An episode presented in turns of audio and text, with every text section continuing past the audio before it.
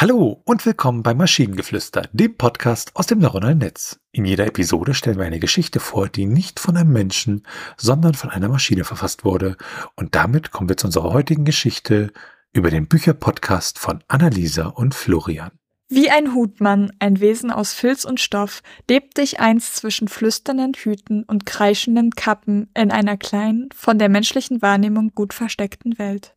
Eines Tages, während ich das Zischen des Dampfes auf einer frisch gebackenen Melone genoss, hörten meine lumpigen Ohrklappen ein seltsam anziehendes Geräusch, das melodische Plappern und Lachen von zwei menschlichen Stimmen, kaum gedämpft durch das sanfte Zischen des alten Radios in der Ecke meiner Hüttung.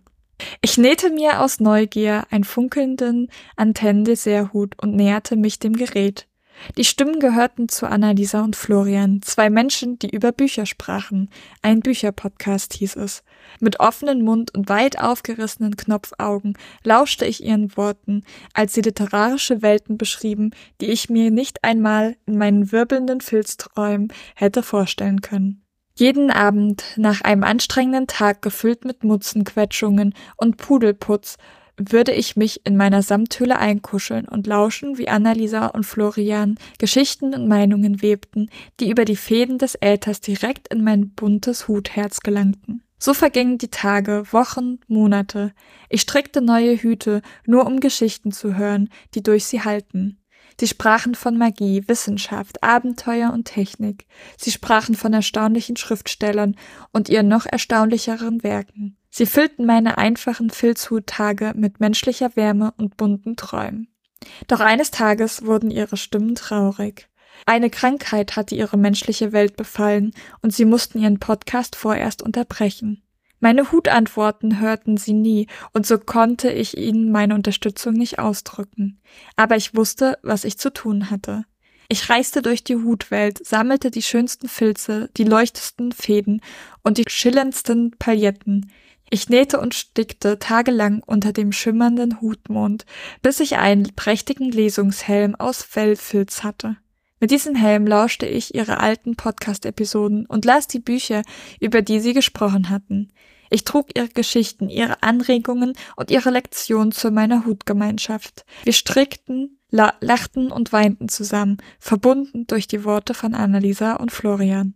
Als sie endlich ihren Podcast fortsetzten, freute sich die gesamte Hutwelt mit mir. Ihre Stimmen klangen vielversprechend und ihre Geschichten waren wieder voller Leben und Farbe. Unser Buchclub vergrößerte sich und unsere Welt wurde durch ihre Worte geschichtsträchtiger und reicher. Ja, sie wussten nie, dass eine Welt von Hutleuten ihnen zuhörte, sie liebte und lernte. Aber das ist in Ordnung. Sie wissen noch nicht, dass Hüte gute Zuhörer sind. Eines Tages würde ich Ihnen vielleicht einen Filzbrief schicken, aber bis dahin bin ich nur ein Hutmann, der Geschichten über Annalisa und Florians Bücherpodcast sammelt. Also das ist aus meiner Sicht eine grandios großartige Geschichte und wir tauchen hier mal wieder ein Stück mehr in das Universum der Hutmänner ein. Ja, ich, ich liebe es auch. Ich liebe auch vor allen Dingen, wie es äh, einfach einen Hutmond gibt. Und es ist alles halt ganz viel einfach, die, die Hutwelt ist einfach, hat einfach ganz viel mit Hüten zu tun. Zum Beispiel den Antennen-Desserthut.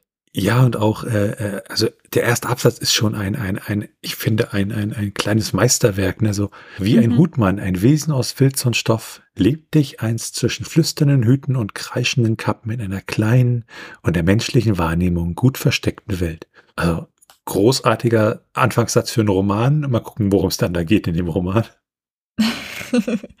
also ich, ich fand die, die, den Text ziemlich gut. Ich glaube, es ist einer unserer be der besseren Texte, aber ganz ehrlich, wenn es um Hutmänner geht, kann es auch kein schlechter Text werden.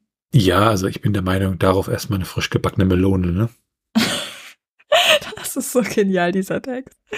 Aber es ist einfach auch dieses, ähm, ich fand auch dann toll, den, den Absatz toll, äh, jeden Abend nach einem anstrengenden Tag, gefüllt mit Mutzenquetschungen, was auch immer das ist, und Pudelputz, was auch immer das ist würde ich mich in meiner Samthöhle einkuscheln und lauschen, wie Annalisa und Florian Geschichten und Meinungen webten, was ich auch sehr, sehr schön finde, dass das, dass das gewebt wird, die über die Fäden des Äthers direkt in mein buntes Hutherz gelangten.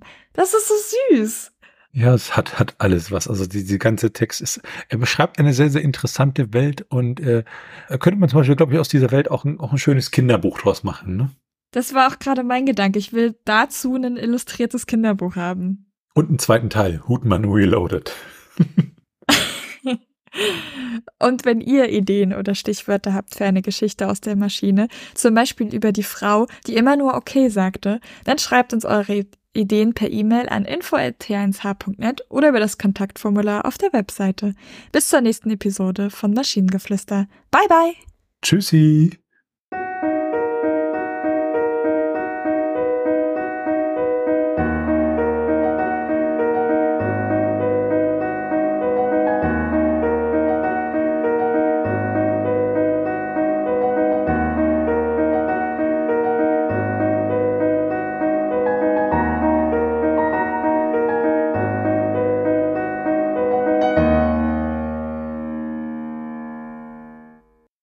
Produktion von Tone H.